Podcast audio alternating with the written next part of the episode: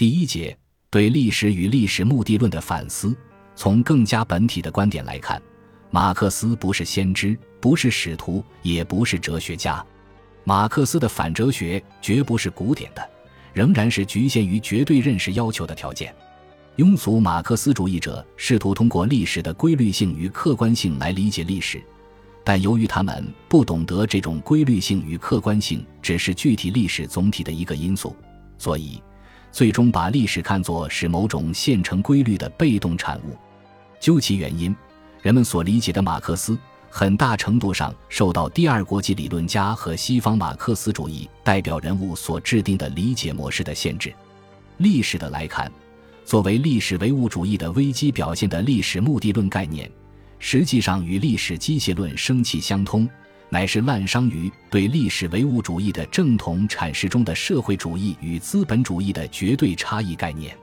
历史目的论所涉及的，首先就是历史中的进步、历史中的解放，以及从西方传统哲学曾经设想的历史统一体中抽象出来的欧洲观念。历史中的目的及其实现问题，也是在我们的面前照亮历史道路和引导我们前进的目的论世界。但是，所有那些被模糊的称作历史的负面经验的，比如苦难、退步、代价、资本主义等等，乃公开展露了历史目的论的破绽。因此，一般的说。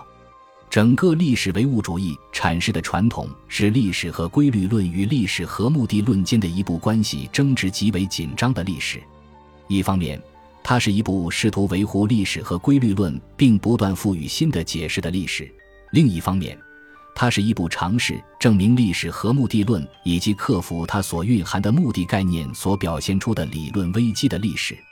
而就阐释的整体历史而言，历史唯物主义稍有被理解为既是历史和规律论，又是历史和目的论的。相反，在大多数情况下，它都只被作为一个方面排斥了，或者说超越了另一个方面来理解的。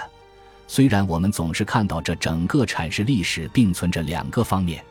一般的人们依原则所坚持的便是这样的看法。如果说传统哲学假定任何历史事物从反思的角度看都有意义和目的，或者说。事后总是可以把历史解读为受法则支配的过程。那么，在这个意义上，马克思有时确实沿袭了从广义上使用的传统哲学目的论思维。但切近地说，历史唯物主义并不是在历史目的论的基础上建构起来的。最近，国内出现了一些反映现阶段历史唯物主义研究动态的新成果，这些成果也明确地表达了相近的问题意识。即历史目的论与历史唯物主义体系一般的应是不相容的，而且每一种对历史唯物主义所做统一性和整体性的阐释要求，都走向了对历史目的论的否定。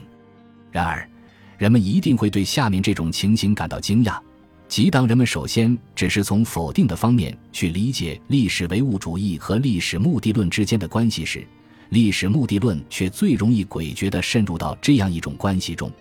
一方面，当传统马克思主义哲学史在概念史的逻辑意义上，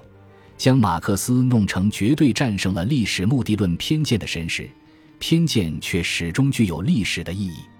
另一方面，即使彻底驳倒了历史目的论，人们也会难以决绝地粉碎它。或者说，在这种情况下，即使人们不接受历史目的论，也仍然会接受它的某些因素。因此，毫不奇怪。我们所看到的，便总是在历史观方面，人们质询为何历史目的论还未偃旗息鼓的情形。我们的批判之特殊基础，便是针对这个情形所显示出的一个难题：作为历史唯物主义危机表现的历史目的论危机之未被最终澄清的东西是什么？就已有的进展而言，这个问题指向仍然处于一种隐秘的无名的领域。